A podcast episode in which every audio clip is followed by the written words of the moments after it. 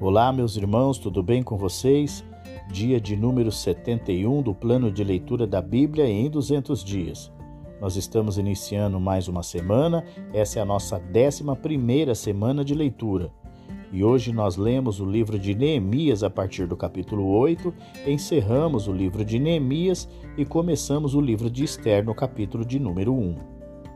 O capítulo de número 8 de Neemias, nós lemos o relato de um momento histórico na restauração de Jerusalém.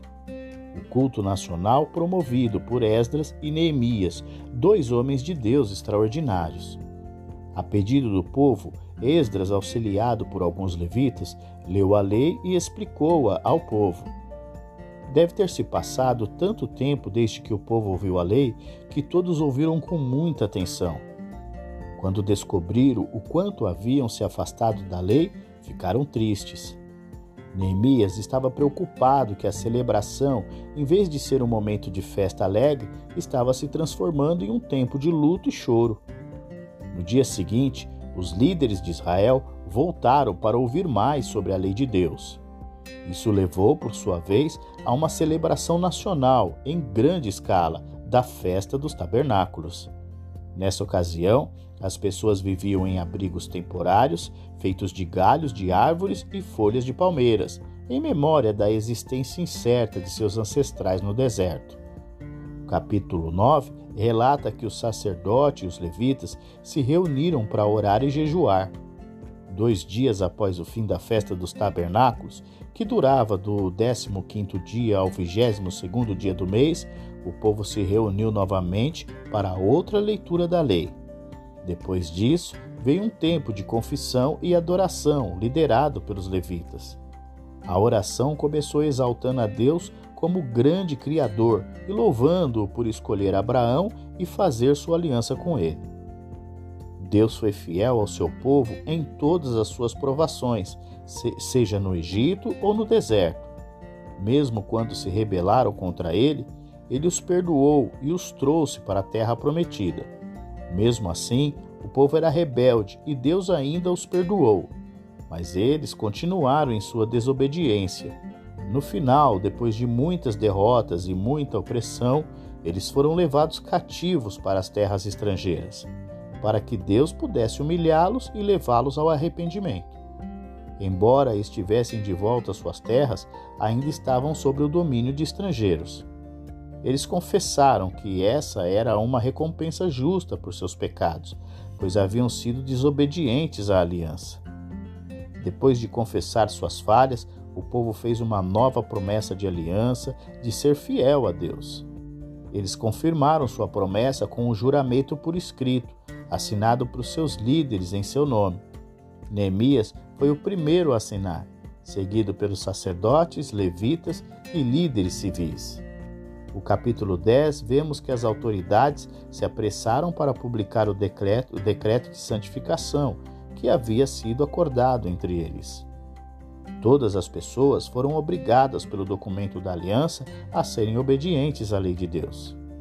Questões específicas mencionadas no documento diziam a respeito a casamentos mistos, o dia de sábado, o ano sabático, o imposto do templo a manutenção do templo e seus rituais, as ofertas de primícias, os primogênitos e os dízimos.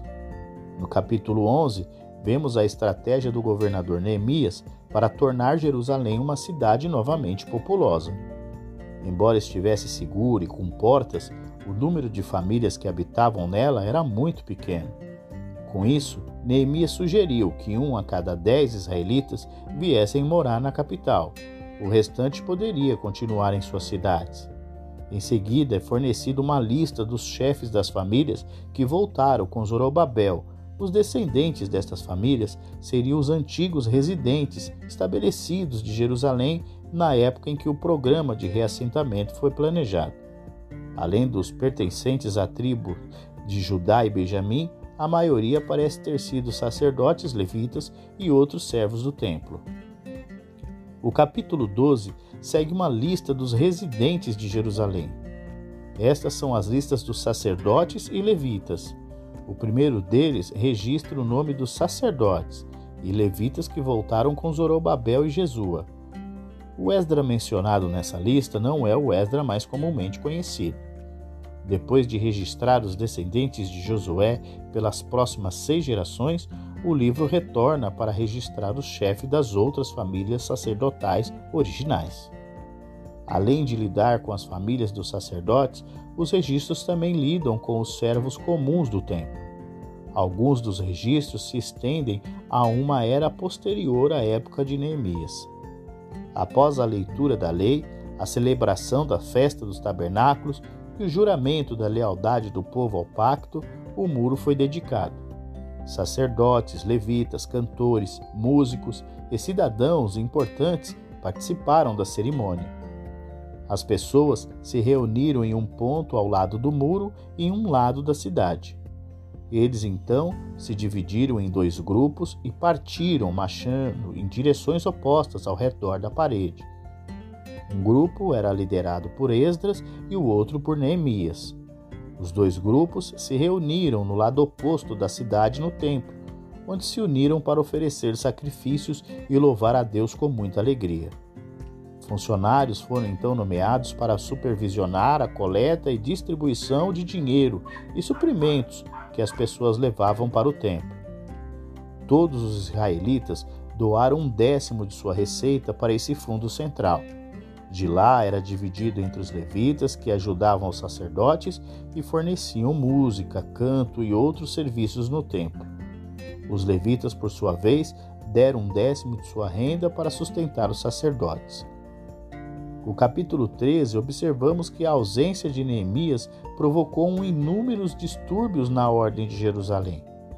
Depois de servir 12 anos como governador de Jerusalém, Neemias voltou para a Pérsia por um período.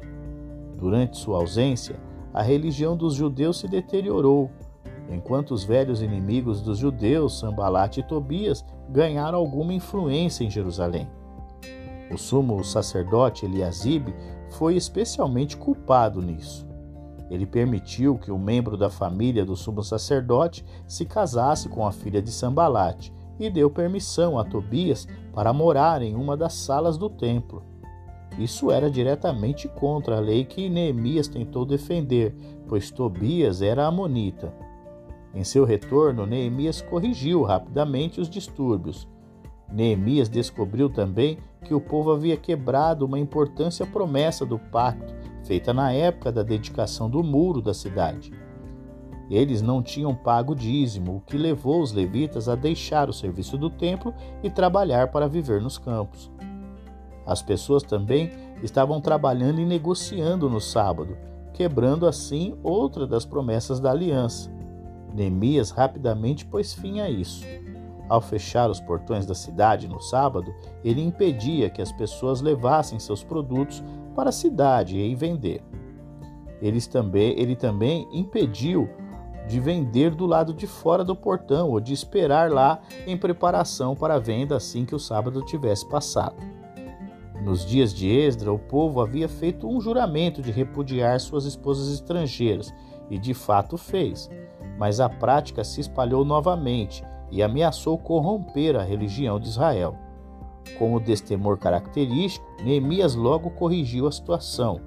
Não há dúvidas de que ele, mais do que qualquer outra pessoa, ajudou as pessoas de sua época a estabelecer seu modo de vida em base religiosa adequada, de acordo com a lei de Deus.